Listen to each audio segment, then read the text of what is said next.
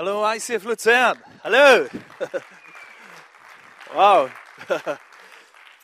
Ich freue mich riesig da zu sein. Das ist Wahnsinn. Wirklich. äh, So im Herzen von der Schweiz, bei euch.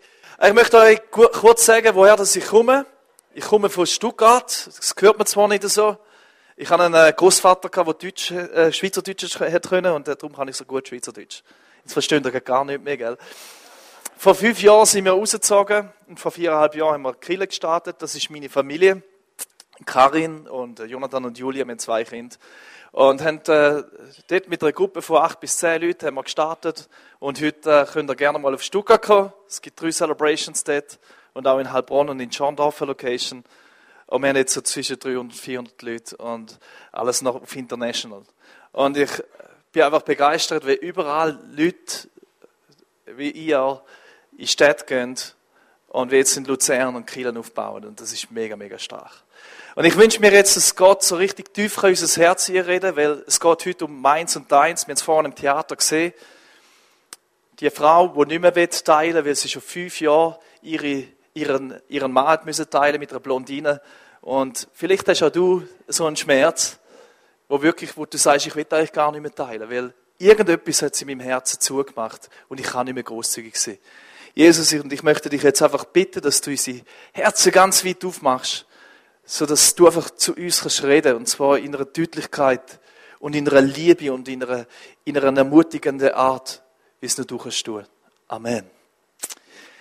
Ich möchte einsteigen, was ich sehr selten mache. Ich möchte einsteigen mit einem, mit einem relativ langen Text, nicht abschalten jetzt, weil das Gleichnis, wo Jesus sagt, das ist, äh, wird oft falsch verstanden und auch wird auch sehr selten darüber predigt. In Lukas 16 steht, Jesus hat ja immer Geschichten erzählt. Und das heißt, danach erzählte Jesus seinen Jüngern folgende Geschichte. Ein reicher Mann hatte einen Verwalter. Und als ihm erzählt wurde, dass dieser seinen Besitz verschleuderte, stellte er ihn zur Rede.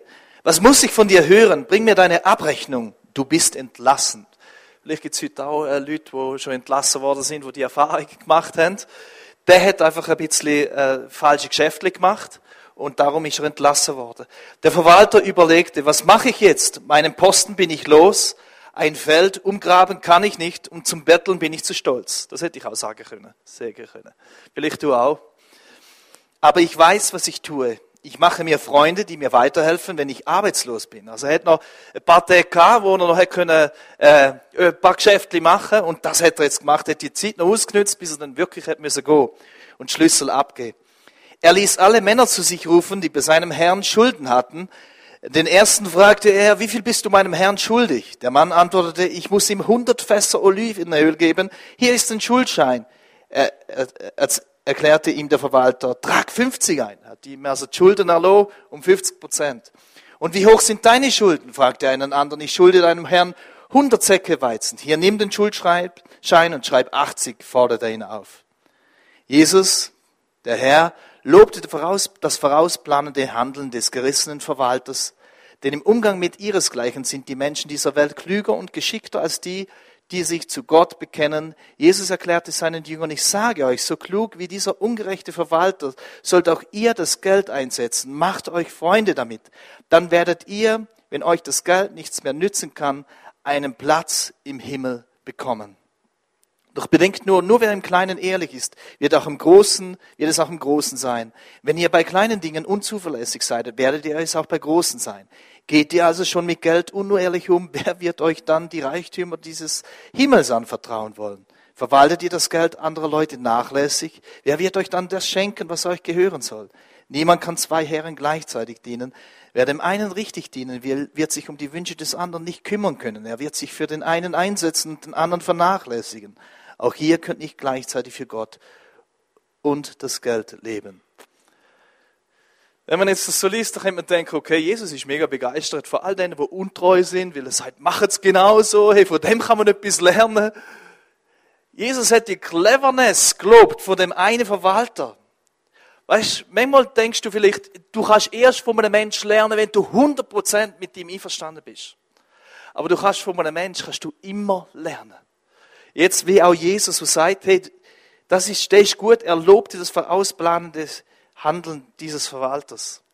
Weil er hat noch ein paar letzte Tage gehabt und er hat sich Freunde gemacht und er hat gesagt, hey, komm, lass uns einen Deal machen und ich tue dir die Schulden erlassen. Und es heißt dann, wo Jesus die Geschichte erzählt hat, das alles hörten auch die Pharisäer, die am Geld hingen, und sie redeten verächtlich über Jesus. Weißt du warum, dass sie verächtlich geredet haben? Weil die Pharisäer haben mit den Menschen haben Geld machen. Anstatt dass sie das Geld benutzt haben, haben sie Menschen benutzt, um Geld zu machen. Du kannst Geld benutzen für einen guten Zweck oder du kannst Geld lieben. Und darum geht's heute.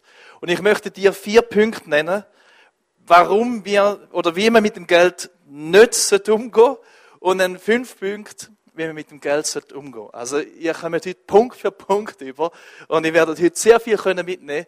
Wenn du willst mitschreiben, damit du das nicht vergisst, weil es ist so etwas Essentielles. Jesus hat mehr über das Geld geredet als über Himmel und Hölle zusammen, weil es ihm so wichtig ist. Erstens, Geld vergüt's nicht. Es heißt, der Verwalter wurde beschuldigt, das Geld seines Herrn zu verschleudern. Ähm, ich selber, wenn ich in meinen Kleiderschrank hier schaue, merke ich, ich habe immer die gleichen zwei Jeans an. Habe noch etwa 15 andere. Meine Frau sagt dann, weißt du, kaufst so viel Jeans. Du kaufst so viel Kleider, wäre überhaupt nicht nötig. Weil meine Frau ist sehr zielbewusst, was sie kauft, das leitet sie auch an. Und ich bin wie so eine Diva, oder? Ich habe immer einen riesen Koffer in der Ferien mit dabei, aber brauche eigentlich immer die gleichen zwei, zwei Sachen, die ich danach habe. Oder wir haben es gemerkt, letztes Jahr sind wir mit ein paar Leitern äh, Killen anschauen in den USA und am Schluss sind wir noch ins Victoria's Secret, weil alle haben noch schöne äh, Kleider kaufen für, für die Frauen. Und wie schnell ist es denn gegangen? Alle haben ihre Kreditkarten angesteckt und das Geld ist wie nicht mehr, äh, es ist wie nicht mehr egal gewesen. Und dann hätte man nur noch können bei die vier Pins eintückeln und äh, man hätte es können zahlen. Wie schnell hat man das Geld weg? Wie schnell hat man es, ist es einfach weg? Also ver, ver, vergüt es nicht. Denn das Zweite, leb nicht dafür. Du kannst nicht Gott und dem Geld dienen, sagt Jesus. Ein Diener kann nicht zwei Herren, für zwei Herren arbeiten. Er wird dem einen ergeben sein und den anderen abweisen. Für den einen wird er sich ganz einsetzen und den anderen wird er verachten. Ihr könnt nicht Gott dienen und zugleich dem Mammon. Das hat meine Mutter mir beigebracht. Meine Mutter ist vor vier Monaten gestorben. Und sie hat mir gesagt, sie hat immer wieder gesagt, du musst gehen, solange du warme Hände hast. Bei der Beerdigung ist mir das dann ganz besonders eingefahren, weil ihre Hände sind kalt worden. Aber in der Zeit, wo sie gelebt hat, hat sie unglaublich viel weggegeben. Und das ist wahrscheinlich auch der Grund, warum fast 500 Leute sind und dann so viele noch, die noch erzählt haben, die gesagt haben, ich bin von ihr beschenkt worden. Du kannst nicht im Geld dienen und gleichzeitig Gott. Denn das Dritte, lass deine Sicherheit nicht von ihm abhängen. Weißt du, wie oft habe ich Menschen kennengelernt, die haben vielleicht ihre Firma verloren.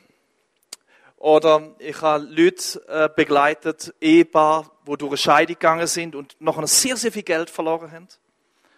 Du kannst sehr, sehr schnell dein Geld verlieren.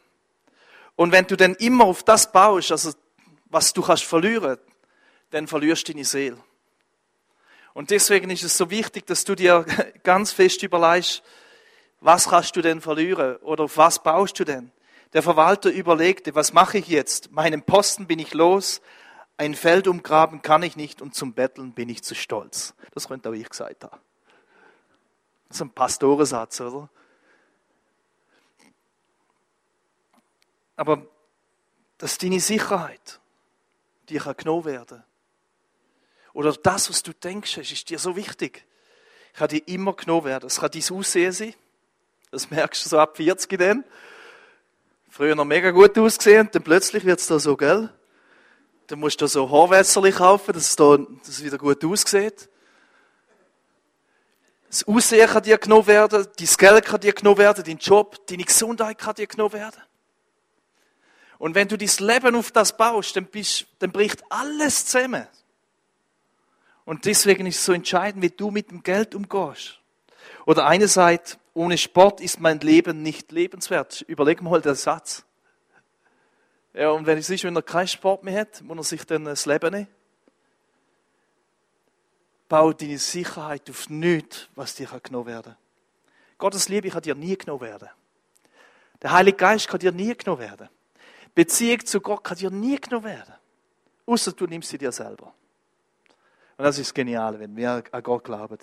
Das heißt in Sprüch 23,5, schneller als ein Adler fliegen kann, ist dein Geld plötzlich weg. Wie gewonnen? So zerronnen. Kennt ihr das Sprichwort, oder? Schon heute noch, sagt mir das, es gibt schon ein paar tausend Jahre.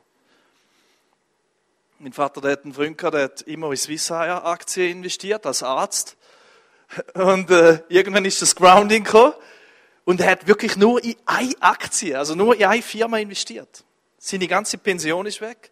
Er sein Haus hat er müssen verkaufen, alles müssen verkaufen, damit er überhaupt noch irgendwie sein Lebensabend irgendwie so in, eine, in einer kleinen Wohnung kann bestreiten Also lass deine Sicherheit nicht vom Geld abhängen. Das vierte, erwarte nicht das Glück von ihm. Vielleicht kennst du den berühmten Mann. Hast du das schon mal gelesen früher, wie ich das einmal gemacht habe? Kannst du mal einspielen? Der Dagobert. Ihm sein Liebste war, wenn er am Morgen einen Schwumm nehmen im Geld, ja? Das mache ich jetzt auch, immer ein Stück ab, weil Daimler und, äh, Daimler und Porsche, die haben mega viel Geld und äh, ich schwimme auch im Geld, das passt da nicht. Nein. Aber das ist, das ist, äh, Dagobert ist so der Inbegriff von Richtung und äh, ich liebe es, mein Geld. In Prediger 5,9 heißt, wer geldgierig ist, bekommt nie genug und wer den Luxus liebt, hat immer zu wenig. Auch das ist völlig sinnlos. Geld hat Suchtpotenzial. Es ist eben nicht so, wenn du ein bisschen mehr hast, dass du dann zufriedener bist. Und dass du dann automatisch anfängst, weggehen. Ich sage bei uns, bei den Studenten, wir haben relativ viele Studenten, fang an mit 5 Euro im Monat spenden. Wenn du mal 100.000 im, im Jahr hast, oder 200.000 oder 300.000, dann hast du es gelernt, den Zehnten schon wegzugeben.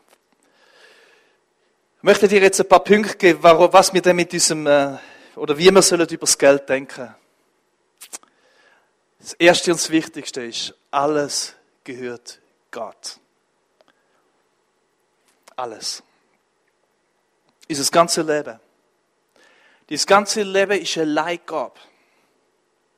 Dieses ganze Leben, alles was du hast, gehört Gott. Wie oft sage ich, äh, es ist meine Kille, es ist mein Auto, es sind meine Kinder, es ist meine Frau, äh, es ist meine Karriere, es ist mein Job, es ist mein gute Aussehen, es ist äh, mein Können, es sind meine Talente, anstatt zu sagen, okay, nein, äh, es bist du. Es heißt in 1. Chronik 29, du Herr besitzt Größe, Kraft, Ruhm und Glanz und Majestät. Alles, was im Himmel und auf der Erde lebt, ist dein. Kann man das mal sagen? Na, Lut, alles, was im Himmel und auf der Erde lebt, ist dein. Du bist König, der höchste Herrscher über alles. Du verleihst Reichtum und Ehre, du allein bist der Herr. In deiner Hand sind Macht und Stärke. Du kannst Menschen groß und mächtig machen. Und wie oft denken wir, wir können, ich kann, ja? Sondern sage, alles kommt von dir. Und ich erwarte alles von dir. Nie von meiner eigenen Stärke. Ich habe mich jetzt heute gut vorbereitet, okay. Aber damit die Message ankommt, das ist allein von Gott abhängig. Und es ist abhängig von dem, ob du offen bist jetzt und sagst, okay, ich will wirklich etwas lernen. Ich bin teachable heute Morgen. Oder sagst du, nein, nein, nein, nein, das betrifft mich nicht. Das Zweite, Gott braucht Geld, um mich zu testen. Weißt, weißt du, bevor Gott dir geistlich Verantwortung gibt, wird er dich testen mit dem Geld. Ich habe immer wieder alles, immer wieder alles weggegeben. Das ist so immer so der Moment, wo ich immer wieder losgelassen und immer wieder bekommen habe. In Matthäus 6, 19 heißt, häuft in dieser Welt keine Reichtümer an. Ihr wisst, wie schnell Motten und Rost sie zerfressen oder die Diebe sie stellen, stehlen. Sammelt euch vielmehr Schätze im Himmel, die sind unvergänglich und die kein Dieb mitnehmen kann. Wo nämlich eure Schätze sind, da wird auch euer Herz sein. Wenn ich in eine Firma investiere, glaube ich in die Firma, Zukunft, also ich glaube ich die Zukunft von der Firma. Und wenn ich an das Reich Gottes denke und glaube an die Zukunft vom Reich Gottes und an die Zukunft von der Location da in Luzern und in Zug und, und wo überall ihr Locations noch haben werdet, dann wird das ganz, ganz stark werden. Es ist Reich Gottes. Vielleicht bist du heute hier da und sagst, hey, du erwartest, dass Menschen zu mir großzügig sind und, und, du erwartest, dass Menschen für dich sind. Und ich sage immer wieder den Satz in der Kirche, willst du, dass Menschen mit dir großzügig sind, dann fang an, selber großzügig werden. Oder willst du ein Freund in dieser Kirche, dann fang an, der beste Freund für jemanden zu sein. Und ich bin überzeugt, du wirst einen Freund finden, der der beste ist auch für dich. In Sprüch 11 heißt es, nein, noch nicht, möchte ich dir etwas sagen.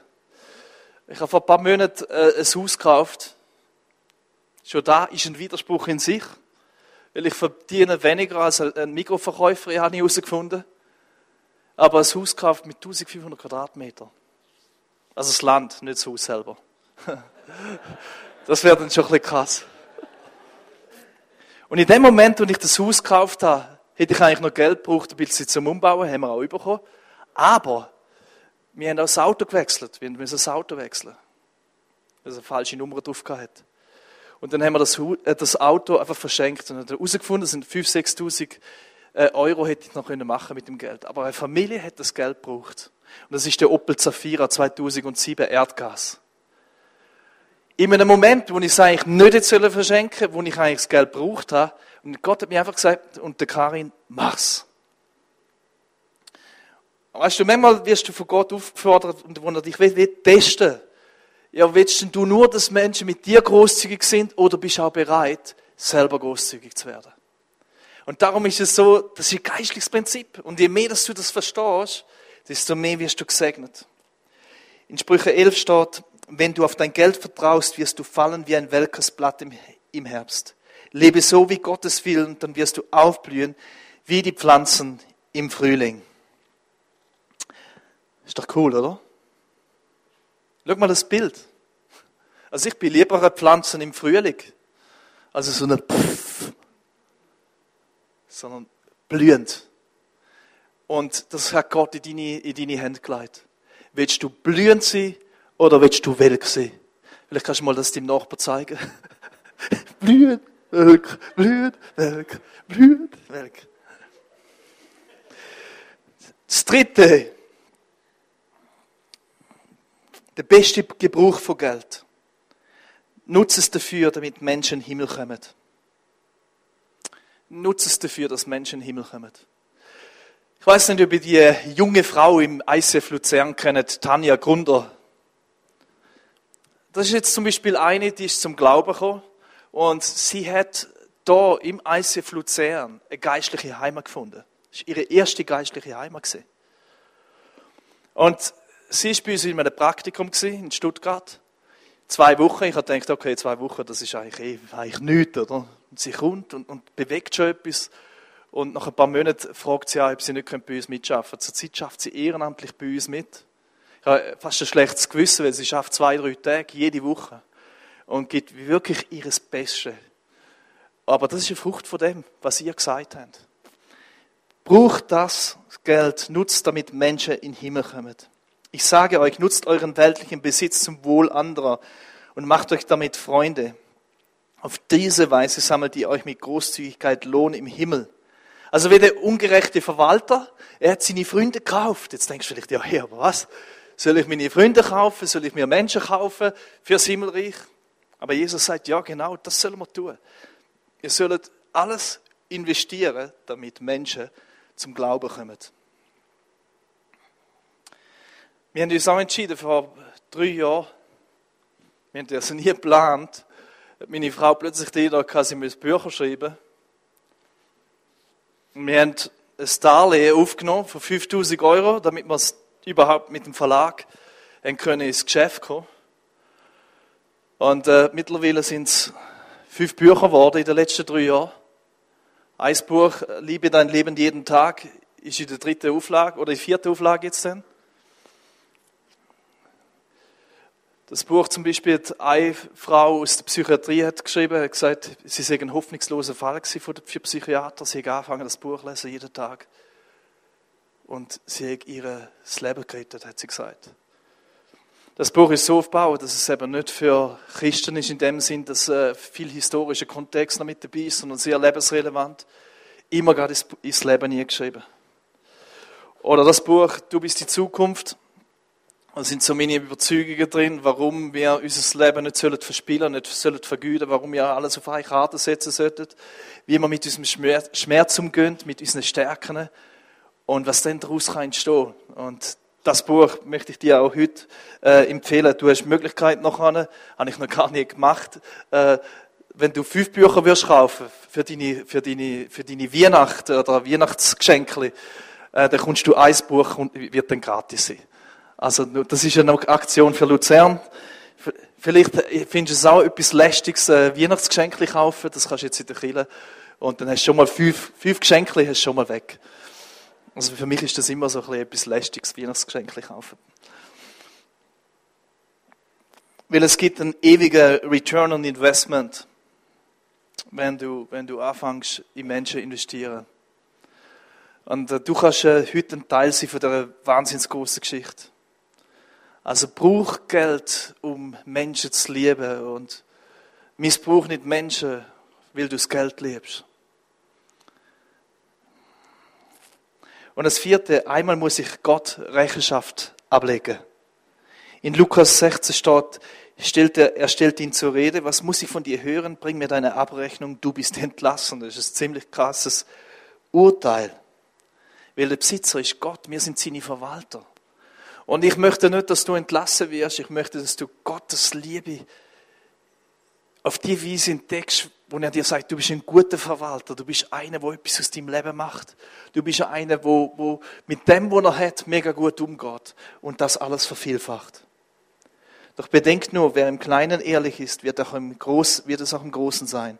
Und wenn ihr bei kleinen Dingen unzuverlässig seid, werdet ihr es auch bei großen sein. Das ist das, was ich dir wünsche. Dass du das lernst. Immer in dem Fokus zu leben, dass eines Tages wirst du vor Gott stehen. Und eines Tages wird er dich fragen, was hast du gemacht mit deiner Zeit? Was hast du gemacht mit dem Geld? Wie bist du umgegangen mit deinen Nächsten? Und ich wünsche dir das so sehr, dass du, dass du in dem Fokus lebst. Und das fünfte und für mich ein, ein fantastischer, großartiger Punkt ist, der Großzügige wird immer reicher. Wenn du reich willst werden, gib's weg. Das ist zwar völlig äh, aus der Ökonomie völlig nicht sinnvolles Prinzip. Äh, einer, der in der Ökonomie oder Wirtschaft studiert hat, der sagt, ja nein, je mehr, je mehr das ausgibst, desto weniger hast aber es ist eben nicht das Ausgeben, sondern definitiv ein Investieren. In Sprüch 11,24 heißt, Freigebige werden immer reicher. Der Geizhals spart sich arm. Das ist ein, ein Satz, den ich den Schwaben oft sage, weil ich bin im Schwabenland in, in Deutschland. Das tut sich ein bisschen challengen. Und heute sage ich es euch. Ja? Ich habe da gesehen, wenn das stimmt, dann hat es noch ein bisschen Potenzial gegen oben. Rabbinisches Sprichwort heißt, je mehr du dezent bist oder weg ist, desto reicher wirst. Das sind die Rabbiner, glauben das, oder die Juden. Und ich glaube nicht, dass sie per Zufall die reichsten Menschen sind auf dem ganzen Planet Erde, weil sie das Prinzip einfach wirklich ganz konsequent leben. Weißt du, die Bibel sagt, um groß werden zu werden, musst du klein werden. Ihr seid, wer der Größte wird vor euch, der soll der größte Diener werden. Das ist alles nicht so logisch. Ähm, aber es ist, es ist Tatsache. Um mehr zu haben, musst du mehr weggehen. Und du sagst, Gott, wie soll das gehen? Das geht doch gar nicht. Und Gott sagt zu dir, doch, die Letzten werden die Ersten sein. Ein kleines Beispiel dafür. Wenn du zum Arzt gehst und der Arzt dir sagt, nachdem du ihm gesagt hast, ich fühle mich immer so müde und, und ich habe zu wenig Energie, was sagt dir der Arzt? Oder was fragt er dich? So fragt er dich, ja, machst du Sport? Und du sagst, ja, nicht so oft, das ist äh, schwierig, also draussen ist Nebel und überhaupt. Ich habe zwar äh, ein, ein Abo beim Fitnessstudio, aber äh, das habe ich irgendwie vergessen. Und dann sagt er, mach Sport. Und dann fängst du an Sport machen. Und was passiert? Du gehst joggen, du gibst Energie. Du gibst sehr viel Energie von deinem Körper weg. Doch nach einer Stunde oder nach zwei oder drei Stunden, wenn ich es einmal mache, wäre schön. Nach, nach dieser Stunde oder eben nach drei Stunden fühlst du dich mega, mega fit. Weil du kommst Energie wieder über. Beim Weggehen kommst du wieder Energie über. Und manchmal tut es noch ein bisschen weh, wenn du anfängst zu spenden. Beim ersten Mal. Doch je mehr das machst, desto weniger es weh. Beim Fitness. Und das ist das, was ich dir wünsche, dass du das lernst. Mein Sohn, der hat vor drei Jahren, wo wir Kinderexpress gestartet haben, hat er seine Spielkonsole zur Verfügung gestellt und hat gesagt, also nicht nur zur Verfügung gestellt, hat sie geschenkt. Und er hat gesagt, ich werde in Zukunft nur noch in der Kids Church spielen, weil Kinder sollen die allerbesten Geräte haben und die allerbesten äh, Möglichkeiten, dass sie Kinder geil finden. Und der gleiche Spirit, das ist das, was ich dir wünsche. Dass du sagst, hey, ich möchte, dass einfach wirklich viel, viel, viel im Tempel ist, dass die Kirche wahnsinns aufblühen kann. Weil ich habe Wahnsinnsmöglichkeiten in Luzern rundherum. Da sind so viele Menschen, die Gott brauchen und die machen einen wahnsinns krassen Job. Das heißt in Malachi 13, ich, der allmächtige Gott, fordere euch nun auf, bringt den zehnten Teil eurer Ernte in vollem Umfang zu meinem Tempel, damit in den Vorratsräumen kein Mangel herrscht. Stellt mich doch auf die Probe und seht, ob ich meine Zusage halte, denn ich verspreche euch, dass ich dann die Schleusen des Himmels wieder öffne und euch mit allem überreich beschenke. Voraussetzung, äh, nicht, dass du sagst, äh, öffne mal, segne mich mal. Öffne mal, open the floodgates of heaven. Wir sind so, singen das so gern und, und finden das so geil. Anstatt zu sagen, Ey, vielleicht, weil du keine tiefe Beziehung hast zu Gott, liegt an dem, dass du noch nie losgelassen hast. Dass du noch nie angefangen hast zu spenden. Dass es noch viele gibt, die sagen, ja, ab und zu mal, so impulsiv, so wie impulsives Kaufen. Aber fang an, regelmäßig spenden. Und dann wird Gott dich segnen, mich mit 1500 Quadratmeter. Ganz krass. Dich wahrscheinlich noch mit viel, viel mehr. Weil die Innerschweiz ist schon immer mehr gesegnet worden. Da ist so die Urwurzel vom Segen. Da sind die verborgenen geistlichen Bodenschätze. Das ist unglaublich. Gott segne euch dabei. Amen. Ich hätte jetzt ganz spontan den Eindruck, dass du vielleicht doch mir so eine Reaktion machst. Dass du dich jetzt in dem Moment, wo wir jetzt so zusammen sind, dass du dich einfach für etwas entscheidest. Ich möchte dir, dir noch Zeit geben, jetzt zum Reagieren oder nochmal ganz kurz einen Moment einfach mit dem Gott redest.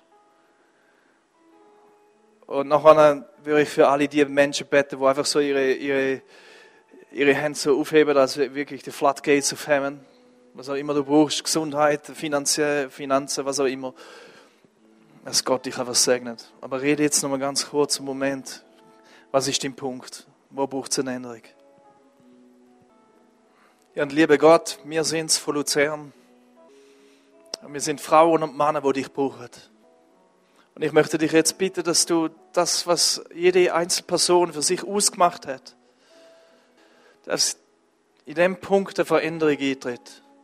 Dass wir vor allem dir wieder ganz neu anfangen zu vertrauen, dass du wirklich der Großzügige bist. Wenn wir selber großzügig sind, dann sind wir dir am nächsten, weil du bist das großzügigste Wesen überhaupt.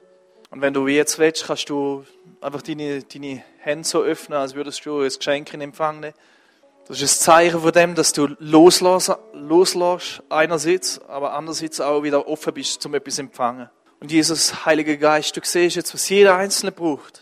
Die eine braucht Gesundheit. Die eine wissen nicht, wie ihre Zukunft aussieht, von ihrer ganzen mentalen und physischen Stärke, Jesus. Und ich möchte dich jetzt bitten, dass du kommst und dann, dass ein Strom kommt vom Himmel und ein Strom von der Kraft in den Körper, in die, in die Seele.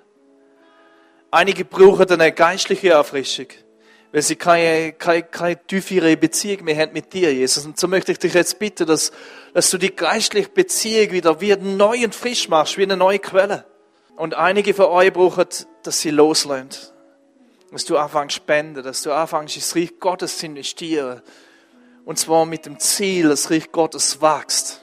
Und dass du lernst und dass dein Charakter verändert wird. Dass du großzügig wirst dass du gern gehst, dass du es liebst. Je mehr, desto besser. Ich segne dich mit allem, was du brauchst. Das Segnige vom Himmel. Mit Heiliger Geist, mit Freude, mit Kraft und mit Liebe, mit einer extra Power. Amen.